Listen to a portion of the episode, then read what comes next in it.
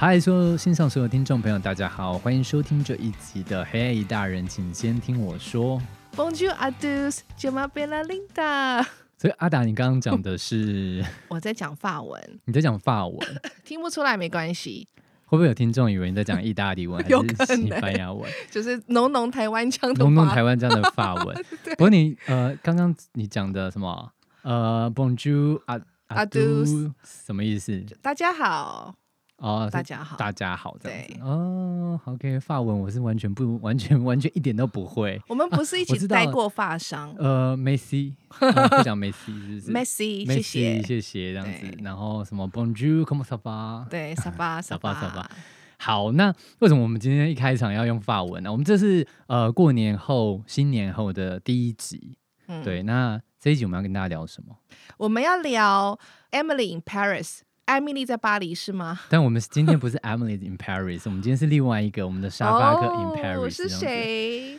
对，我们其实今天蛮特别，就是想要跟大家聊一聊。呃，当然前阵子大家都会知道，就是在 Netflix 上面有一个非常火红的影集，就是它已经嗯出到第三季了，就是艾米丽在巴黎。好，一个绿茶婊在巴黎，这这个我不敢这样说啊，因为有可能我们的听众会是这个铁影集的粉铁粉，哦对对对，他们可能很喜欢。那但哦当然，我觉得大家观看过这个影集之后的一个解读跟评价都不同哦。那我自己嗯其实也有看，然后我觉得蛮特别，就是因为他真的把法国巴黎的这个这个城市拍得非常非常的美。对，那今天呢，其实我们也想要呃，借由我们今天的沙发课、哦，想要来跟大家聊一聊哈，就是呃，出国这件事情，我觉得很多时候都是台湾人的一个一个梦想，但是到底我我该不该出国？那我觉得这个问题，其实很多人是在不管是求学的时候，或者是我即将要毕业出社会之前，大家可能甚至工作之后一段时间，可能都会出现的一个问自己的一个问题，这样子。对，那到底大家对于就是活在一个想象当中的一个，不管在海外求学啊，或者是工作，到底他的生活会是什么样子？嗯好，那我们就借由今天的这个节目呢，因为呃，我们邀请到一位刚从法国回来，嗯那也是我在工作上面曾经一起共事过的一个好伙伴。那他是 k a t i e 那 k a t i e 呢，他在法国也不管是念书还是求学呃工作，也都待了一段时间。那刚好嗯现在人呃很很很开心，他回到台湾，那也很荣幸邀请他来参加我们这一集的节目，来跟我们聊一聊法国的生活。那 k i t t e 在我们线上，是不是请 k i t t e 跟所有的听众朋友打声招呼？Hello，大家好，我是 Kelly，嗨，很高兴今天可以就是被阿丹还有阿达就是邀请来这里做沙发客。然后其实我自己是艾米丽 in Paris 的那个呃，怎么说？铁铁粉吗？真的是铁对粉。对对对，铁粉铁粉铁粉。然后大家都笑称我是 Kelly in Paris，或是 Cecilia in Ca 呃 in Paris 这样子。那呃，其实我我们今天要跟 k a t i e 聊这个之前呢，我们再讲一讲，就是说，因为刚好最近呃，大家都知道疫情的状况真的是趋缓了，那各国开始解封了，所以我们也看到就是打开了这个旅游跟求学的大门哦。那根据其实在，呃我们看到的一些留学或者是游学的一个人数上面的一个统计啊，那我们也会看到说，在台湾其实大家最常选择的要去留学的国家，目前的话在排名的第一的话呢，当然还是美国。以美国就是居高这样子，那其次的话当然是像澳洲，那第三的话是日本。嗯那以欧洲国家来说的话呢，我们看到比例最高的其实是英国。嗯那如果在欧洲的这个国家的排行榜里面来看的话，我们反而看到这个法国是排名第七名。对哦，这么后面，对对对，是相对比较后面的。不过嗯我觉得这个部分，这个这样子的一个调查，随着就是呃艾美丽在巴黎的这个影集。它播出之后呢，其实是有蛮大的一个改变的，因为它在整个影片当中去刻画出来的那个法国的法式的嗯生活，嗯它是搭配了很多很美的风景啊，然后很多时尚的元素，所以其实是带起了一个艾米丽的效应，就是吸引不只是大量的观光人潮前往巴黎去朝圣，我相信也也带动了很多外国人甚至到法国、到巴黎去置产的这样的一个热潮。嗯，然后，当然我相信也对于大家就是想要选择去法国住或者想要去法国留学，嗯。我相信就是这部影集为大家开启了这扇大门，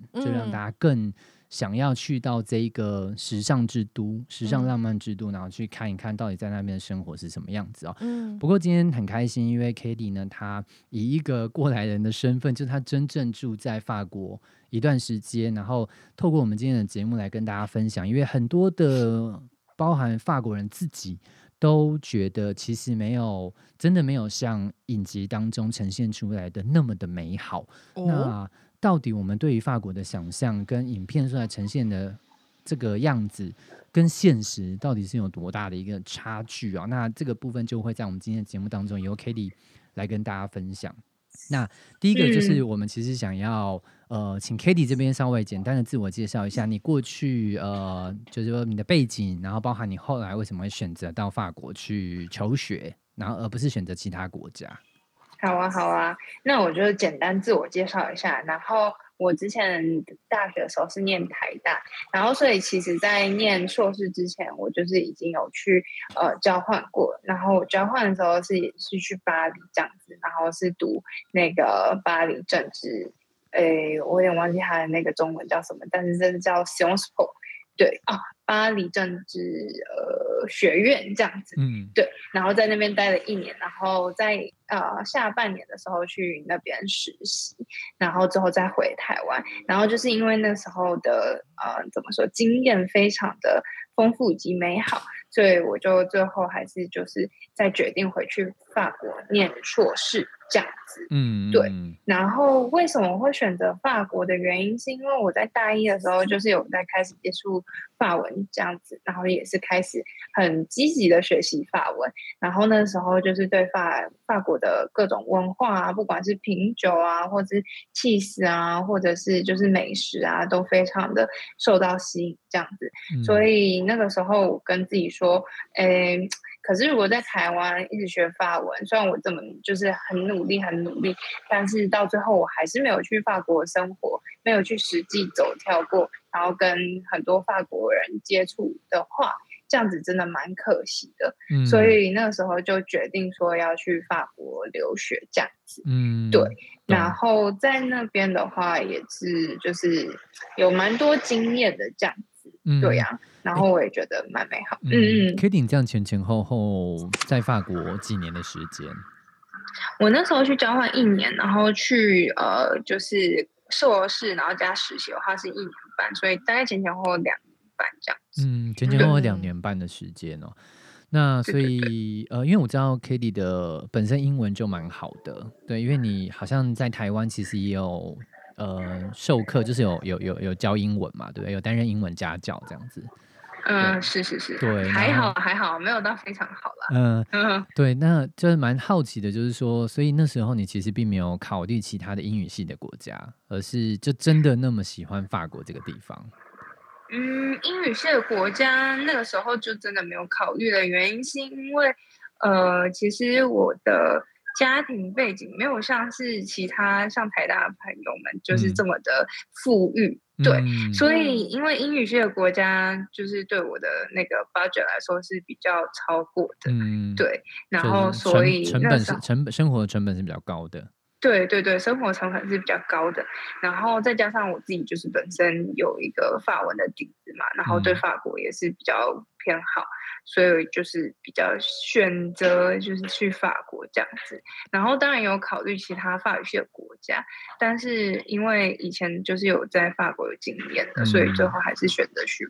法国。哦，真的，Kelly，我一直以为在法国求学很，嗯、这个费用蛮高的耶。所以你觉得跟其他英语系的国家相比的话，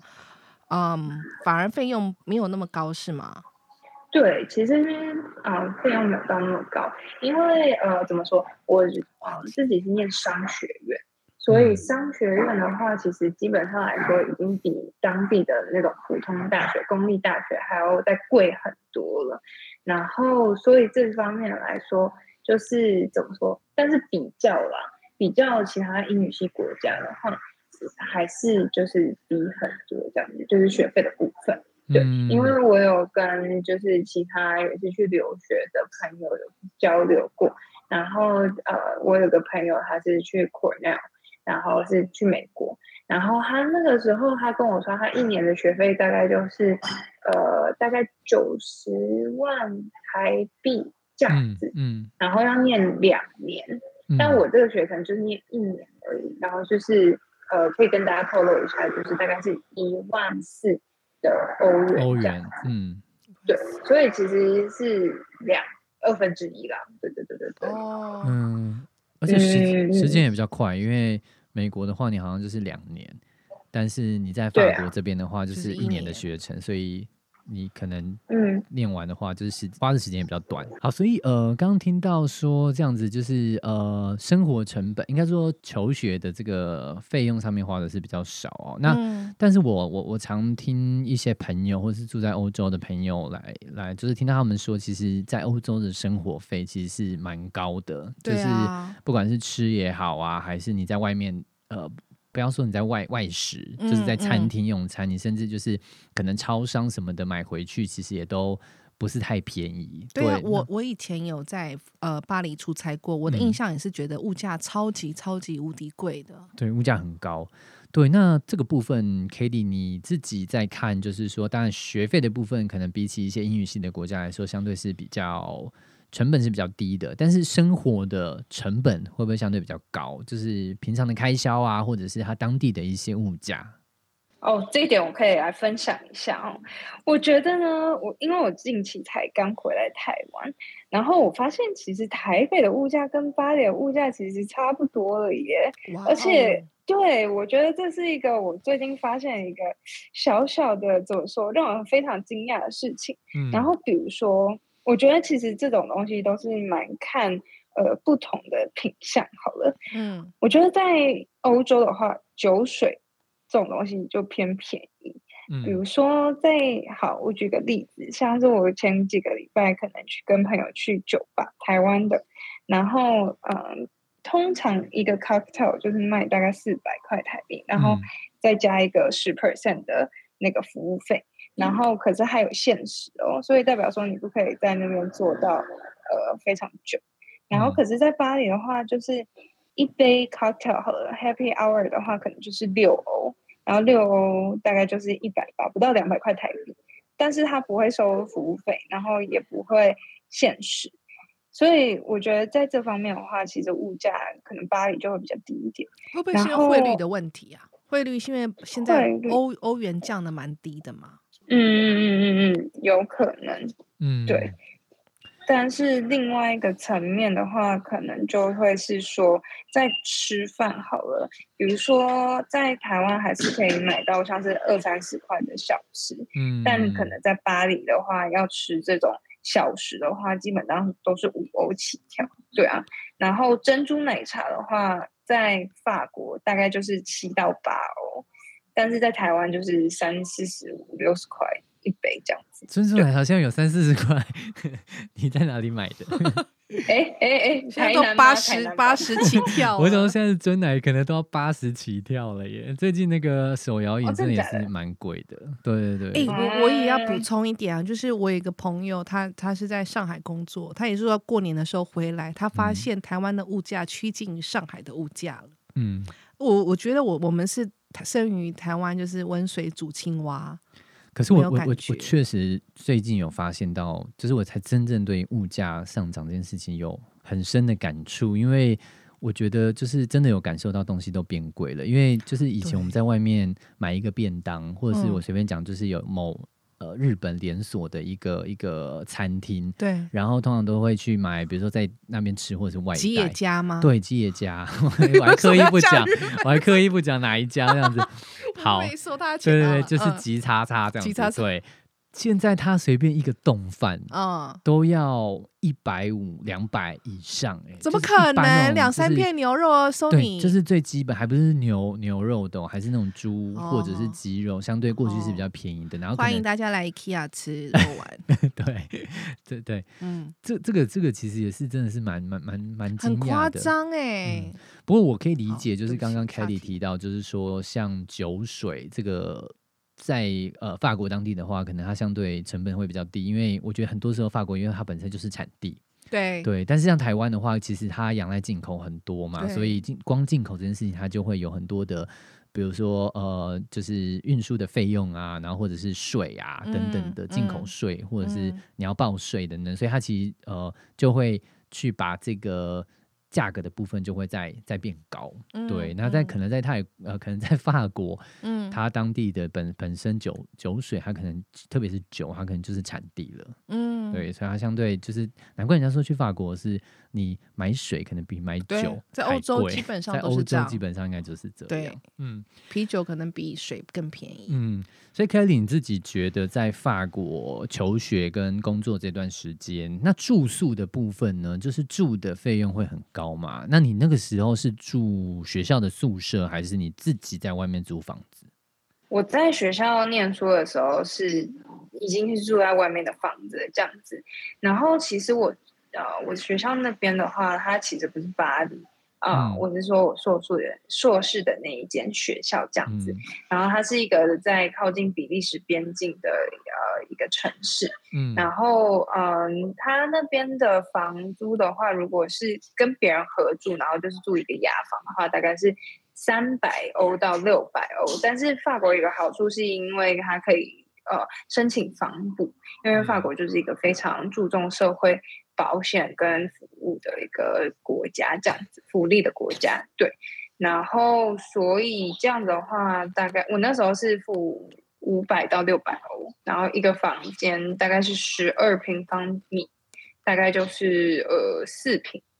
那我在巴黎住的话，那时候我去实习，然后就搬到巴黎这样子。然后在巴黎的话，我那时候是跟我男友就是同租嗯一间小套房，大概是三十平方米这样子，嗯，那大概是十平。然后那时候就是一千欧，两个人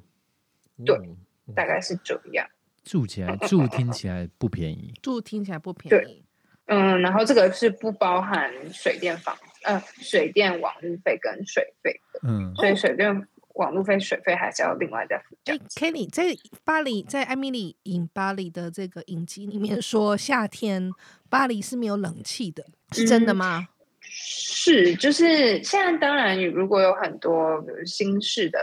房子的话，里面是会装冷气，但是因为巴黎主要都还是奥斯曼大厦这种比较老式的建筑，然后因为以前法国还没有全球暖化之前，就是呃夏天不会到非常热，大概顶多热到二十一、二十二度这样子，嗯所以其实嗯在夏天的时候是非常不需要冷气的。但是因为现在全球暖化，然后呃有时候夏天会有热浪这样子，嗯所以部分的话，有一些人他可能就受不了，然后就会另外在外面买冷气，然后回家自己装那种直立性的冷气，这样子就可以移动型的。对对对对对，哦，所以他们是如此。他们是不是某种程度还是会希望说那个冷气？呃，当然，我觉得我觉得就比较传统式的，比如说在台湾看到那种窗型的，但现在可能比较少，因为现在大部分都是分离式的，就是那种窗型的，它其实对于呃，比如说建筑或者是房子的外观还是不太好，就就会有影响一些就是房子的一个一个美观这样子，所以他们是不是其实也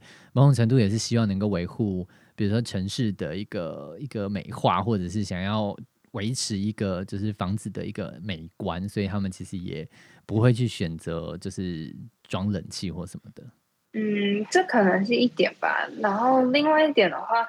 因为他们就是平常都不太吹冷气，然后其实我有遇过一些法国人，就是他们只要吹到冷气，然后就会开始该该叫，就说哦，我要我要开始就是生病了什么的，然后这里太冷了吧，吧吧吧吧吧。然后所以嗯，有一群法国人，他们可能就比较敏感，对，嗯然后就不愿意装冷气这样。嗯然后另外一个你刚刚说到的层面，就是为了美观的问题，确实这是一个考量，因为法国政府就是他们非常注重都市计划这一块。然后比如说在巴黎的话，它的房屋的建筑，它的高低啊，可能都会有所限制这样子，然后就不能盖超过六楼以上的大楼。嗯所以在巴黎市中心的话，比如说如果你要加注冷气，可能它那个好像冷气它是不是在对外窗就会有一个它有个室外机，排气？对，对对对对，室外机室外嗯机。所以这嗯个的话，好像如果太明显的话，也可能会被检举或者什么的。哦，OK OK，嗯嗯嗯，我们蛮好奇，就是在 Netflix 影集《Emily in Paris》里面呢、就是带给大家很多对于法国巴黎的一个想象，美好梦幻的一个想象哦。那当然，很多人都说，哇，它其实并没有像影集当中刻画的这么浪漫，或是这么美。其实巴黎还是有很多是跟就是现实是残酷的哦。那 k a t i e 可不可以跟我们分享五个你自己认为跟影集当中完全不同的一个现实落差到底是什么？好啊好啊，那我可以呃第一点讲，就是巴黎其实是去超级无敌脏的，就是它的嗯生活品质不是非常好。然后比如说像是哦，我就曾经在地铁里面，然后直接看到有流浪汉在我面前就突然大便跟尿啊尿，然后我就整个吓到。对，这真的会吓歪耶、乘客当下。他等一下，他是把裤子脱下来，就在便利这样子。对啊，对啊，对啊，直接当场方便这样子，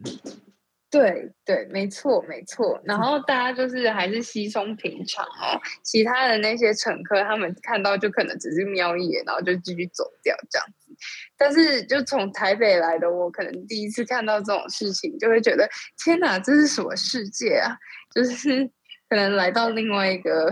不同的二次元之类的吧。是不是 抢劫也蛮严重的？对，抢劫也蛮严重。应该说是抢劫的话，在地铁蛮常发生，就是因为嗯地铁的话，它的那个门它关的速度非常的快，然后嗯而且呃怎么说，乘客的密度也非常的高，然后有的时候在尖峰时间的时候，可能大家就一涌上去，然后可能歹徒就看到你的包包就是好像呃露在外面。然后他们就会趁那个地铁就是门哔哔哔哔哔快要关的时候，然后嗯就是赶快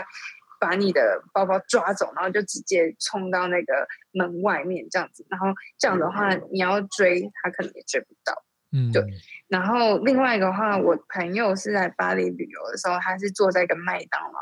然后呢，他就自己一个人就是在划手机，然后他的包包是直接放在那个桌子的上面，然后嗯他只是人低头在划手机，然后突然他起头的时候，就发现他桌上那个包包就已经不见，哇，然后它里面就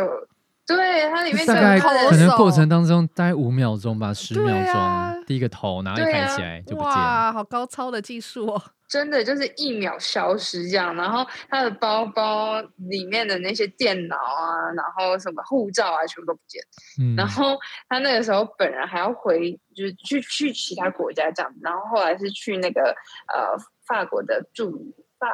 在台协会，嗯，然后就是去重新办他的护照，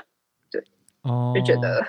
有点可怜。对啊，所以在治安的部分，其实呃品质真的不好。嗯所以其实呃，如果跟呃影集《Emily in Paris》来比的话，根本就不太可能像他影集当中每天穿的那么光时髦、光鲜亮丽，然后拿着名牌包走在路上，这样其实是蛮危险的，对不对？就很容易成为目标。对，还是会有人啦，但是就可能那种名媛贵妇在香榭大道这样走来走去，但是他们也不怕，因为他们就是出了店之后就。对对对，有保镖或者直接进那个高级呃冰车里面，所以嗯就是也不怕。对，但其实还是会看到啊。嗯，其实是嗯是不是还是会有区域啊？就是说，我知道好像法国有些地方尽量不要去，或者是如果你不是成群的话，就是你没有伴的话，尽量不要自己一个人去到那些地方。是不是它有一些，就是可能像美国纽约有一些呃地方是治安比较不好，或是比较危险的？巴黎也会有这样的地方吗？嗯，就是通常在蛋黄区里面的话，治安是非常好。就是比如嗯说在第六区、第五区、第四区这种靠近呃塞纳河河岸那附近的治安，其实算还 OK。但是如果是到郊区的话，就非常多，比如说毒品的问题啊，然后或是小偷啊，或是移民就非常多。嗯那那一种地方的话就，就是尽量大家不要去，嗯，或是不要只身一个人去，最好是有当地的伙伴或者是其他人一起结伴成行这样。嗯，对。尤其是像外国人或者像亚洲人，其实因为就是很容易成为目标嘛，对啊所以大家很容易就会说啊，来了一个观光客，那那个观光客可能身上会有相机啊，或者一些贵重物品，那你就是很容易成为这些歹徒犯案的一个目标。，对，我记得那时候有一个同事从中国来，他只是用了一个 Chanel 的纸袋嗯装文件，嗯，因为没有其他的纸袋，他跟饭店要了一个 Chanel 的纸袋去装文件，他就成为呃大街小巷抢劫的对象，但是他有被抢，就被抢啦、还有被身上被抢光了，夸张，很夸，张，只是一个纸袋，抢到的人应该会很后悔，就是纸 袋，包包也被抢，都是确纸。是行李也被抢。懂，所以第一个啊。刚刚讲到那个，其实环境不是大家想象中那么那么光鲜亮，没有没有没有那么美，其实蛮蛮脏的，有些地方，特别是像地铁，然后再就是说治安不是太好，还有呢，嗯。还有呢，跟影集当中的现实落差，我想要了解嗯。到底有有这么多帅哥吗？啊，帅哥哦，帅哥其实还 还蛮多的，但是他蛮看大家审美观的啦。我自己是觉得在巴黎街上像比如说 Gabriel 这种，假设我们以 Gabriel 当标准的对，我想一下哦，应该是呃，我就想想，那个厨师在，在影集里面饰演厨师的那位，我觉得在街上可能呃十个里面有三个是长这样吧，所以应该 OK 吧。比例很高哎、这样比例高、欸，我觉得还蛮高的，对啊，嗯嗯嗯，而且就是法国人的话，既然虽然说他们的身高不像是德国人或是呃什么荷兰人这样嗯。那么高，但是我觉得他们还蛮有韵味的，就是一种颓废，然后非常浪法式浪漫这种哦。呃绅士感，对对对对懂？对。你，说他可能不是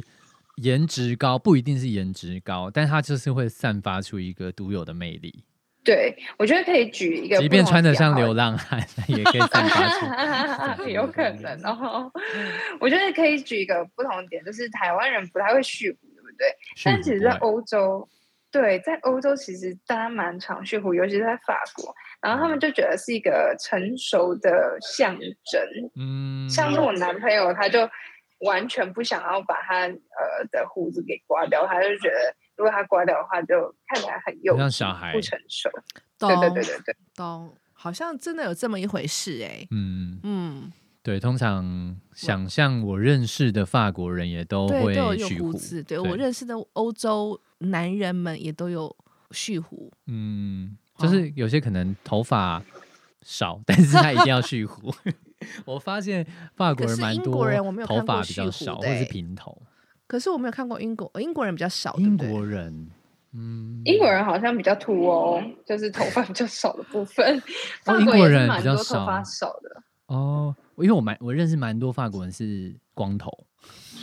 对，但就是因为他头发少，所以他后来，但他们的头型都很漂亮，所以他们其实都很、很适合哦光头，然后再留一点胡子，真的蛮蛮其实是蛮蛮蛮蛮迷人的啦，对啊，所以看我们也看到很多就是运动员啊、足球员啊什么的，他大概都是这样的造型。所以我们应该跟台湾的姐妹说，出发吧！十个男人里面有三个是帅的耶，像 Gabriel 那样子，对像 g 标 a 那准样子哎。好，那所以好帅哥蛮多，这个这个不行啊，这个跟影集就没有落差，因为就符合影集里面呈现出来的。还有呢，还有我们我们在两个影集跟影集有落差的，好好好，我我觉得可以提一个，就是行政程序非常的冗长。哦就是比如说我要办一个文件，它可能就要等六个呃六个月吧。但是在台湾，比如说去户政事务所，然后就办一个什么呃补发身份证好了，for 嗯 example，、然后就是五分钟就可以帮你解决好。可是在法国，你可能就是要等到两三个月、三四个月这样子。像是我那个时候要去重新办我的居留卡，然后他就先给我了一个叫做黑 CPC 的东西，就有点像是证明你的文件还在过呃流程的一个小纸嗯，这样子，然后你再你就可以把那个小纸可能给呃，比如说海关，如果你要出国的话，你就先给他看说，哦，你的那个 residential card 还没有好，是因为它还在过，就是这个过程。嗯，但是就是代表说，他们的行政流程就是已经慢到他们要就是给你一个就是暂时的文件这样子。嗯，所以的问题是出在哪里啊？这个行政流程这么慢，效率啊我觉，得可能是因为懒对惰效懒惰率，法 懒惰，法国人确实确实真的不太不太喜欢工作，对他们还蛮哦常常抱怨的，就是比如说他们罢工啊什么之类，就是表现出，嗯，他们其实不像是跟台湾人或者亚洲人一样这么呃认真工作的呃一个性格，对，然后再加上可能他们的人口比较多吧，嗯嗯，对啊，所以在比如说呃办这些行政手续也是要花比较多的过程，嗯比，较多时间。我我蛮好奇的，嗯巴黎的失业率高吗？或者是法国？不要说巴黎，法国的失业率高吗？这个我就没有去查了，但是应该呃失业率蛮高的。嗯，就嗯其实工作也不好找。对，就是工作其实没有到很好找，但是嗯如果你有好的学历的话，相较来说工作不会到非常的难找。这样，嗯通常工作不好找是就是比较低学历，或是他可能呃没有特殊相关专长技能这样子。嗯懂，这其实就回到我们的在这下方面的话，对，其实就回到我们的下一题，我们想要问 c a d y 就是说很多人都会好奇，那你在那边求学之后，因为我知道你在法国其实有找到一份工作，然后也是真的在呃，你你周遭的同事都是真的法国人，就不是说我们可能亚洲人就找到一个亚洲的公司，或者是可能在呃就是华人的地方工作，你就真的是融入到当地的一家公司哦。那可不可以请 k a t i e 跟听众朋友分享说，你如何在法国找到一份工作？那不管他是实习也好，还是一份正职的工作，那到底就是我觉得大家也会好奇说，法国的职场环境或者他们的文化，到底跟台湾你认为最大的不同是什么？好，嗯、我那个时候是找实习，然后，嗯、学校其实会有就是相关网站可以媒合，但是其实基本上都会是那些企业把他们的 job offer，然后直接就是公告在那个网站上面，所以回到呃最原本基础，还是要这些学生去自己投履历，然后经过面试等等的。对，然后，所以我那时候就是找到一份奢侈品的这个实习，然后是做 social media 这样子。然后，嗯，在于说职场上的环境跟台湾最大的不同，就会是我觉得法国人在工作比较 chill 一点，就是他们对于下属的期待好像没有到非常的高。那因为之前我在台湾有实习的经验嘛，也是待在一个呃比较大的国际企业里面，然后我在那边的话在，就是在台湾这是联合利华，是联合利华吗？是是是是是是嗯，然后对我在领航的话就是学到非常多东西，然后也是因为主管非常的努力栽培我，所以我觉得我在那六个月里面真的快速成长非常多。嗯但是在法国的话，除了语言的部分，就是如何跟当地人或是跟呃法国的同事，就是怎么 communication 这一块有进步蛮多的。但嗯是在于硬实力的方面，我觉得就是相对来说，可能含水度比较高。对，也是因为呃，可能当地的老板嘛，就是当地的主管对于下属的期待会比较小一点。然后他们的怎么说工作的态度呢？就是非常多的休息时间，比如说呢，早上喝完咖啡之后，就会到楼下去抽一根烟，是叫做 Boss 的 cigarette。然后呢，呃，吃完饭之后呢，可能也要在一个 Boss 的 cigarette 或是 Boss 的 cafe，就是咖啡休息时间跟就是抽烟的时间。然后呢，就是下完班之后，大家可能就是啊，呃，这里顺带一提好了，就是法国的呃国定工作时间的话，一天是七个小时，然后所以代表说他们如果早上九点开始上班的话，其实五点半就可以回家。然后，但是呢，五点半可以回家，可能就有点无聊嘛。所以呢，他们在下班之后就会有一个立场性的跟同事有个 after work，就是可能去酒吧喝酒等等这样子。嗯但是在台湾的话，相对来说，其实很多人可能会加班，或者是下班完之后就想要回家这样子，所以跟同事之间交流都没有这么的多。嗯，这是我看到还蛮不同的地方。哎、可是应急都说，呃，不要太早到公司，差不多十点半、十一点到就可以，是这是真的吗？我觉得还是要看就是自己的工作的那个时程安排的如何诶、嗯因为我还是会习惯大概九点的时候去公司，但是我的 N 加 two 好，就是那个 head of social media，他他通常都是十点来，或者他就直接 work from home，他其实不太常出现在公司。这样子哦，嗯对对对对对。所以你们当时其实也是可以在家工作的。对，其实可以。然后在于主管给我的那个工作弹性其实蛮大的，就是呃，像台湾的话，我其实遇到蛮多朋友，他们公司是没有办法 work from home 的。嗯但是在我们公司的话，基本上呃，我只要跟主管当天早上说，哦，我今天要来公司，或者我今天要待在家，他都是 OK 的这样子。OK，嗯除非我们有会议啦，嗯，嗯嗯，好，那那那，我觉得也蛮好奇，就是说这个找工作的过程当中啊，你觉得遇到身为一个外国人，好，或者是所谓是一个身为一个亚洲人啊，你觉得找工作最大的遇到最大的挑战是什么？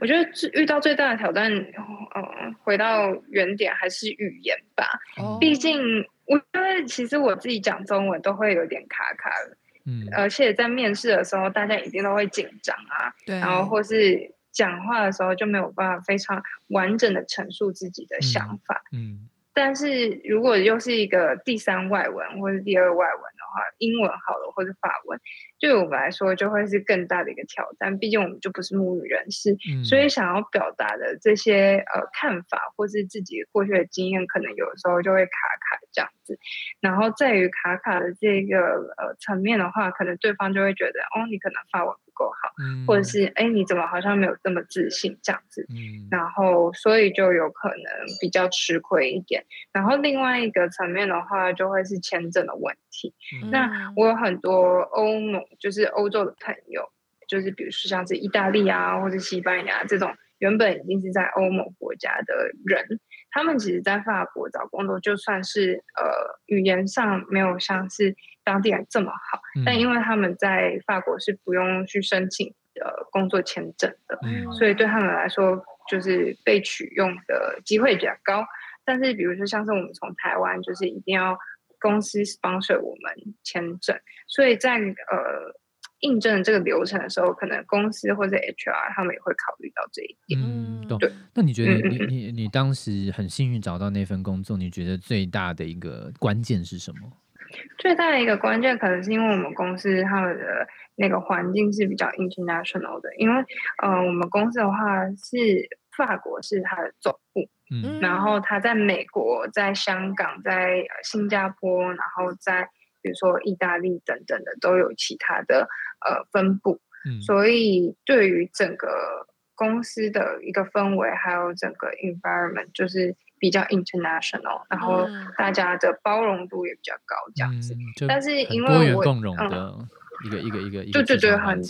算是蛮多人共融的一个环境，但是因为我那时候是在 social media 嘛，然后 social media 其实是在 marketing 的那个分支下面，嗯但是因为 marketing 的性质就是比较 localization，然后然后也比较怎么说，比较欧洲主义一点，所以其实基本哦上我的团队里面除了我之外，其他大部分都是欧洲白人女性。对嗯，那你嗯跟这一些欧洲白人女性一起工作的时候，你的最大的呃，我们说 learning 最大的学习，或者说最大的 culture shock 会是什么？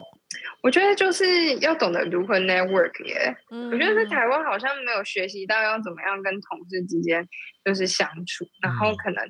就是不懂得要如何社交吧。可是我觉得在法国非常重要一点就是要懂得怎么样跟人家社交，然后嗯。你要表现出你真的是对生活非常有热情啊，或者你这个就你就是一个非常有趣的人，然后让嗯。大家来想要认识你。嗯。然后你不只是要做好工作而已，你要就是呈现出你其实是很有想法的。嗯。对。懂。嗯嗯嗯嗯好，那我们来到最后一个问题哦，那就是呃，我相信也是很多听众很好奇的，就是说我们大家都会想象说，哎，法国生活的开销到底如何？那可能一开始的时候 k a t i e 就有跟大家分享一下，可能在学费上面啊，或者是一些呃食衣住行上面的时候，它的一个一个成本大概会是怎么样？比起一些英语系的国家，甚至它可能物价上面跟台湾都差不多。那到底，比如说大家如果今天我要去法国念书，好，或者是我要去先先呃先不看玩这件事情，旅游这件事情不算，我们就真的要到法国去住一段时间。大概一般通常大家要存多少钱？然后，如果比如说像我们的青年时代，因为我们希望就是听众朋友他也想要有一点点就是浪漫的人生，然后想要前往法国去求学跟工作，那 k a t i e 你会给什么样的建议？好哦，然后如果是生活开销的话，撇除学费了，那当然不外乎就是房租嘛，跟生活费。那房租跟生活费其实都可以自己去调配的啦。就是说，在巴黎的话，如果是真的可以找的话，还是可以找得到那种五百，然后四百、五百的这种房子，但是可能它的空间品质就比较小一点，就比较差一点。那呃，我自己的话，呃，因为刚才有分享嘛，就是呃，在住 studio，然后跟男友同住下来的话，我那个时候是一个月付大概三百到五百之间，然后生活费的话，当然就是因为可能在外面吃，呃的频率比较高一点，因为那时候有实习这样，所以不会是每天就会呃煮饭，对，所以大概是四百块。那大概一个月的话，就是大概一千欧左右的生活开销，对对对对对。嗯，那你这样子收入够支出这一些生活开销吗？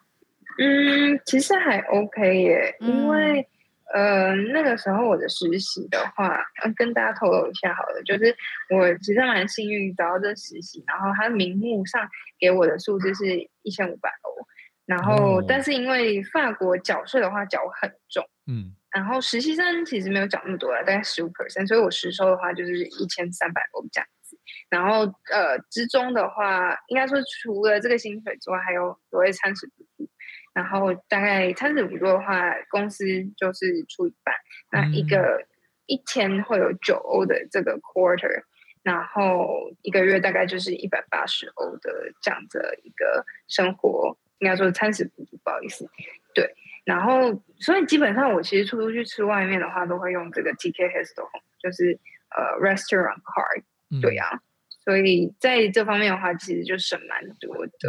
听起来公听起来公司福利也不错。对啊，对，有有顾到员工像餐餐食的补助啊，会会有交通补助吗？或者是一些其他的津贴？如果呃不一定是实习生啊，如果正职的员工，嗯嗯呃。其实交通补助的话，是每个员工都有，然后他就是补助你的交通费一半这样子。所以，比如说我付我付三十欧每个月的这个呃 Metro Card，他就是帮我补十五欧，就是出一半的概念。对对对对对，我觉得法国在社会福利蛮好的，这样听起来不错。因为听起来，因为就呃以实习来说的话，我我觉得薪水也还不错，就至少可以 cover 就是 K D 这边的一些。因为他刚刚说物价跟台湾差不多，所以其实这样的收入算还可以过得去。哎，嗯嗯，当然就是花费这部分其实还蛮看个人的。当然，如果大家想要过得非常阔绰的话，嗯，就是花费呃也是会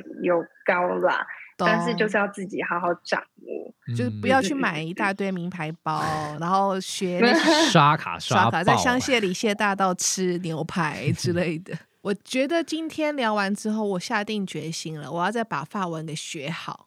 是你本来会法文是不是？我原本学了两年哦，在大学的时候，我只会讲 Bonjour 啊，都是。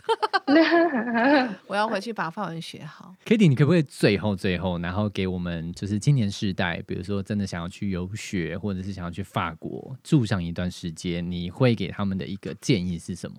我觉得建议嘛，不只是去法国诶，因为我觉得现在很多人都会想要出去国外留学等等的，因为想要脱离台湾的舒适圈。嗯，但是因为国外的话，其实生活也不是这么容易。另外一方面想的话，就是代表说你出去国外，就是离开台湾这边，你认识的这些呃很久的朋友啊，或者是家人等等的，都会。暂时脱离嘛，嗯，那在一个新的环境要交到新朋友，真的是非常困难的一件事情，而且更何况是在海外，然后语言可能不通的情况之下，那真的是需要非常大的勇气。那我觉得可能大家要在出国之前，就要先好好想想这样的一个就是困难点，嗯，然后真的考虑清楚之后再去做行动。毕竟就是出去国外留学也是一笔花费嘛。那如果没有在短期之内或者在长期之内可以有一个怎么说，呃，摊销的话，可能会比较危险一点。好哦，今天非常谢谢 k a t i e 在我们的节目当中为大家解开了法国的神秘面纱哦，就是很很多听众朋友可能真的对于这个国家、这个城市有蛮多美好存在很多美好浪漫的想象。那借由 k a t i e 他自己本身在这个地方居住了两两年多的时间，那也带给了我们一些不同的呃当地，比如说生活经验的分享也好，然后或者是他自己怎么看这个城市。然后以及在工作上面，我们刚才也提到说啊，原来法国在法国的职场其实相对也是呃福利蛮好的，对，然后也会顾及到员工，顾及到很多关注到很多员工的一个需求，嗯，对。那呃更重要的是，怎么样能够在法国好好的去拓展你自己的人际关系，就是变成社交这件事情，其实就像我们说，在职场上做人比做事可能看起来在法国更重要。对，我觉得现在 Kitty 变无坚不摧，他都可以把那些啊，我们说欧洲。白人的女性搞得服服帖帖的，在台湾应该就应该就是哦，以后社交名媛就是 K 就是 Kelly 啦，就是就是 Kelly 了社交名媛，就是而且还要待过法法国这么时尚的地方，这么以后教我们几招名牌精品